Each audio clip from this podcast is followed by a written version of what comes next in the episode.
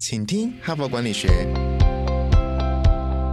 在这里，我们希望用轻松无负担的方式与你分享最新管理新知，打造属于你的哈佛 DNA。我是节目主持人杨玛丽 Mary。大家好，你有多了解自己呢？你知道别人是怎么看你的吗？那么昨天呢，十月十日呢，我已经在放假的时候呢，也还是继续提供我们最新的一些哈佛商业评论上好的文章。那这一周的主题呢，我们要提醒各位哈，要提升自己的自我察觉能力哈，因为自我察觉能力呢，跟一个人的生命的满意度也好啊，或者是挚爱的发展都息息相关哈。那么昨天呢，我分享的这一篇文章啊，其中有提到呃四种自我察觉能。力的原型哈，包括内行者、找寻者、讨好者或察觉者哈。那我不知道你是属于哪一型哈？你如果想知道的话，请回听昨天的节目哈。那么今天呢，我要继续分享培养自我察觉技能，实现自我成长这一篇文章的下半部哈。所以上半部就是昨天我分享的，就是什么是自我察觉。自我察觉啊，有四个象限，我们可以把人分成四种原型哈。一个象限是说你有多了解自己，一个是你。有多了解别人怎么看你哈，然后这两个内外呢都高的人呢，就是自我察觉能力高的人呢，根据这篇文章作者的研究呢，也只有百分之十五个 percent 最多了哈，所以其实百分之八十五的人的自我察觉能力都还是有待提升哈。那我们今天呢就继续来分享，那怎么提升呢？如果你知道你的自我察觉能力不太高，你不够了解你自己也好，或者是你不够了解别人怎么了解你也好，我们应该怎么办呢？怎么来？来提升我们的自我察觉能力呢？那今天呢，我就是来提供一些这篇文章所提供的一些方法，供各位做参考。首先呢，我们来谈一下一些迷思啦，哈，就是当我们说我们要提高我们的自我察觉，我们一定想说，哎，我们的经验可以告诉我们怎么做。那这篇文章就提供说，哎，这是一个迷思哦，就是经验呢，常常呢也不一定可以让你学习怎么样提高你的自我察觉。那这一篇文章呢，我昨天有分享哈，一共是针对五千个参与者哈，然后长达四年的研究哦，他们得出了这整个文章的结论哈，然后他这边就点出来哈，有一点颠覆我们的认知啊哈，就是他认为说自认为经验丰富的这一种心态啊，其实会妨碍很多人多做功课，就是我们太过自信了，自信就会自满嘛，所以你就装不下新的观点啊，无法接受别人的意见嘛哈，所以呢，如果有一些意见呢是跟你的认是相反的，你的自信相反，你就会否认否认嘛。所以呢，经验呢会导致我们对自己的表现产生什么现象呢？虚假的自信哈，我们就过度自信。事实上，你根本没有条件自信，事实上你根本不够好，可是你过度自信。所以呢，经验呢也会让我们过度的高估哈自己对自己的了解了哈。事实上，我们可能也会自我感觉太良好，所以我们高估我们对我们自己的了解。事实上，我们还有很大的改善的空间哈。所以这一个是说，我们不要太依赖我们的经验，提升自我察觉能力的时候，反而我们要很小心，要谦虚一点哈。第二个就是权力哈，我们会误以为说哇，权力越高人越自我察觉能力高。那这一篇文章呢，也提出了一些反思哈，就是曾。经有人做过一个调查，针对三千六百多名这个不同产业跟不同职位的领导人啊研究哈，发现说较高阶的领导人，也就是职位比较高的人，他会比较高估自己的技能。我想是因为他们可能比较自信嘛，因为他职位比较高嘛哈。那他会比明显的这职位比较低的人呢更有自信哈，而且更认为自己了解自己，更认为也了解别人是怎么看他的哈。所以内外的察觉都自自认为是很高，但事实上呢不。一定是这个样子哈，所以这是第二个误区了哈。所以他们也用了这个研究人员呢，呃，有把每一个人的能力呢分成二十种哈，包括说你是啊。有没有同理心啊、可信任度啦、领导力啊等等，一共把一个人的能力分成二十种哈。那在其中有十九项呢，都是出现同样的状况，就是职位越高的人呢，他的自信度是越高。但事实上呢，不一定是这个样子哈。所以这是第二个误区啊哈。那么针对这个第二个误区，我也可以再补充一下，就是说为什么职位越高的人，他可能会自我感觉又更良好，然后以至于他可能会误解别人怎么看。他有一个原因，就是说，因为如果你是职位越高的人，可能你面对的人呢都会讨好你啊。会讲好话。讲你爱听的话，因为他怕得罪你嘛，他怕你不高兴嘛，他会吃亏嘛，他会被秋后算账嘛，好，所以你面对的一些部署也好，或者是客户也好，他们都把你泼泼塌塌嘛，所以啊，那种情况之下，你就听不到真话哈。那听不到真话，你就会变说做一些错误的判断跟错误的认知啊！哈，所以常常在说权威越高人，你越要谦卑哈，不然的话，所有人都不敢跟你讲真话嘛，你就误以为你就是怎样，你自己在别人眼中是怎样的人，事实上他们对你人前是一套，人后是一套嘛！哈，所以这也是跟所有的高位者呢提醒的地方。那么第三个呃迷思呢，就是说我们常常会。尤其很多年轻人啊，说我要去壮游，我要去寻找自己哈。那这篇文章就有一点打枪啊，说内省哦不一定能够改善你的自我察觉，也就一天到晚在问呃为什么为什么为什么，不一定是最好的答案哈。所以这一篇文章也有这个提醒，我也觉得看到这有点新鲜哦，就因为很多人都是这样在做的嘛。那他说，其实你一天到晚内省，一天到晚问自己是为什么，其实不是提升你自我察觉最好的方法。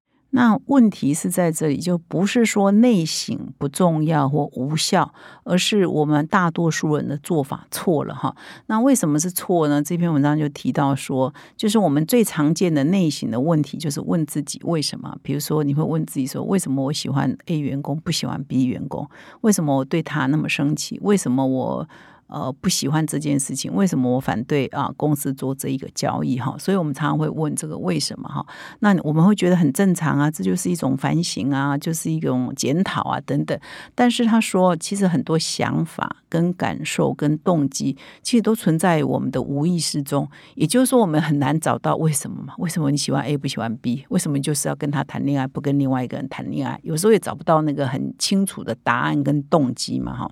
那因为我们没有办法清楚的了解那个答案跟动机，所以我们就会发明一些答案哈，然后发明的那个答案是让我们感觉好的，感觉是正确的哈，但事实上呢？事实上，它可能是错的哈，因为那个无意识嘛，所以你就去发明，那你就自我感觉良好哦，对对，就是这个样子。但事实上不是这个样子嘛哈。啊，这里就举了一个例子啊，比如说一个新的主管啊，对一个员工啊很不寻常啊，大发雷霆哈，那大家就会觉得说啊，是不是那个员工做错啊？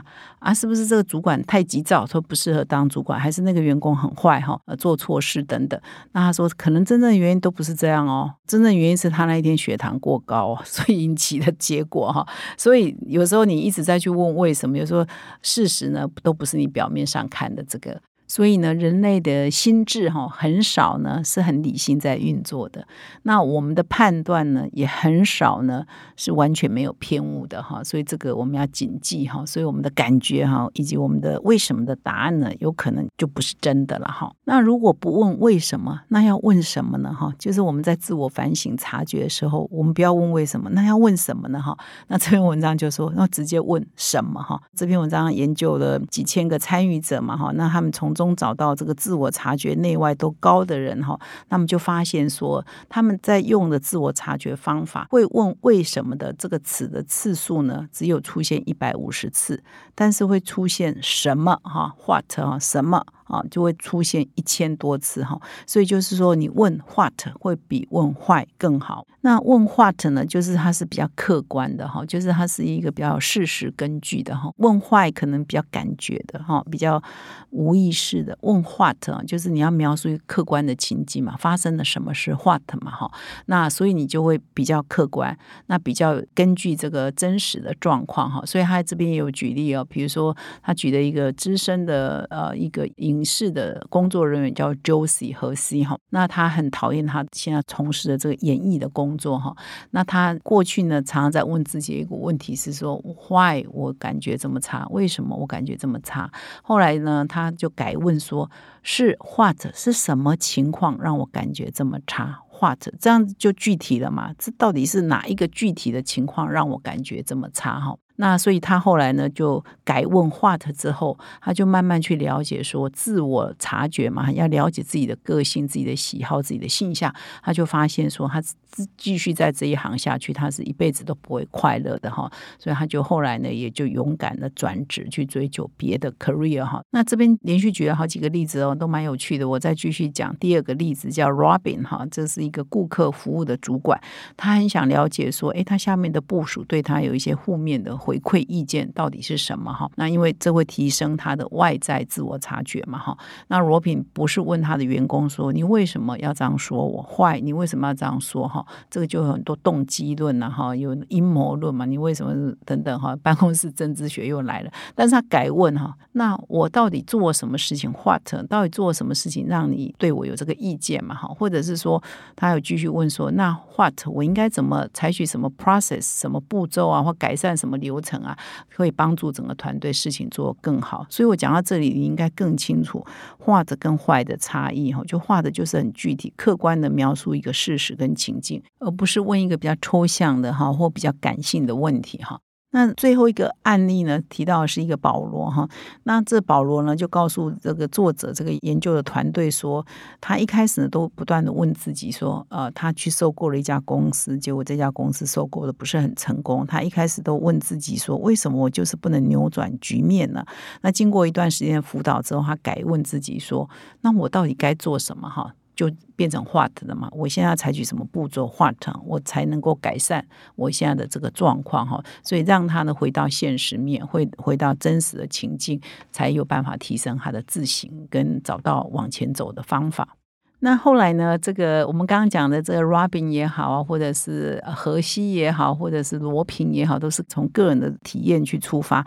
那也有两个心理学家哈，也蛮好玩的，做了一个实验哈。他就找了两组大学生哈，那这两组大学生都给他们一个题目，就是说啊，你们在社交能力啊、讨人喜欢程度，也就是外在自我察觉这一块呢，是负评哈，就是成绩是蛮差的。不是很好，那他就给他们啊两组这个思考的方向。第一组人就说：“你们去思考为什么坏，自己是这样的人。”那那另外一组学生呢，就给的题目就是：“你们去思考。” What 哈，你做了什么哈，才会变成这样的人？你应该做 What 呢，才可以改善这个状况哈。后来呢，结果蛮有趣的。那个坏组就是给的题目是坏，为什么？为什么别人就是不喜欢你？你就是不讨人喜欢？这一组的学生呢，花很多的力气去找。理由辩解不是的，他误会了，我不是这个样子，他们都看错等等而且否认否认说怎么可能，我怎么可能不讨人喜欢等等哈，所以这一组拿到坏的学生呢，得到结果是这个样子，而拿到那个 what 的这一组的学生，就是他们应该做什么啊？他们到底是做了什么？做了 what 才会让别人不喜欢，以及他们接下来要做什么 what 呢，才可以啊更受喜欢的？所以拿到这一组答案的这个学生呢，就显得呢就是比较开。开放的态度，而且呢，他们会提出一些具体的方法，而且他们可以客观的评估为什么他们就是不受欢迎哈。所以这一组呢，就得到了自我察觉能力跟外在自我察觉能力也都显著的就比较高嘛哈。所以这里呢，就得出了不管是从个案也好，或从群体的研究也好，都得出了啊，就是你问 what 哈，会比问坏来得好哈。所以今天这一集的节目呢，你就。呃，拿到这一句带回家就好，take away 就好，就是你要多问 what，少问坏哈，你的自我察觉能力会更好。所以呢，我们一连两天呢，在这里分享如何培养自我察觉的技能，来实现自我的成长哈。当一个人越了解自己。也了解别人眼中是如何看你的人生，跟你的挚爱会更圆满。所以在这里呢，国庆日后了嘛，今天十月十一号，希望各位呢有一个新的崭新的开始，可以越来越了解自己。最后呢，我要跟各位听众分享，我们哈佛商业评论的个案教学领导者学程第七期要开始招生喽。那么自从去年一年多以前呢，我们推出这个个案教学的领导者学程，到现在呢，其实每一期呢都得到非常多的回响。那有些企业界的朋友呢，他几乎每一期哈，从第一期到第六期，现在要进入第七期的，他都参加。很多企业呢，负责人参加完了之后，他觉得非常的好，所以接着呢就会派他的高阶主管啊，或者是甚至是二代啊、三代的接班人呢，陆续来上课，那培养企业内共同的语言。那么一位金控公司的副总经理呢，他在上了我们这个领导者学程之后呢，就给我们一个很好的回馈。他说他在二十六年的职涯中上了很多很多的训练课程。那我们的这个哈佛呃商业评论的这个个案教学是完全采取哈佛式的个案教学，是他经验最独特的。然后他整个的上课过程呢，都相当的享受，也真的学习到很多。其实我这三年来担任哈佛商业评论的执行长，做的最重要一件事情呢，就是希望把这个哈佛商学院这种管理的知识落地在台湾。所以，包括我这个 podcast，我们这个团队啊，努力经营的这个 podcast，就是要把哈佛的这个管理学的知识呢，让各位听众呢可以很容易的吸收。那同样的，哈佛商学院最经典的是个案教学，所以我们举办这个领导者学成个案教学，也是一样，要把这个你要到花。很多精力时间到美国去上这个课，可以落地在台湾哈，所以这都是我们落地化的一环。所以呢，我再一次的邀请各位旧与新知哈，如果你还没有来上过我们的领导者学成个案教学的朋友们，请你可以来体验一下。那么，如果你已经上过的，你很喜欢，到你已经变成我们大家庭的一员嘛哈，所以感谢啊各位旧与新知可以来报名我们领导者学成第七期，会从明年的一月到三月。呢，每一个月的一个礼拜六上课一整天哈，请到说明栏点我们的课程连接哦，欢迎你成为我们的大家庭的一员。感谢你的收听，我们再相会。现在就注册 HBR 数位版会员，每月三篇文章免费阅读，与世界一流管理接轨，阅读更多管理大师的精彩观点。现在就开始。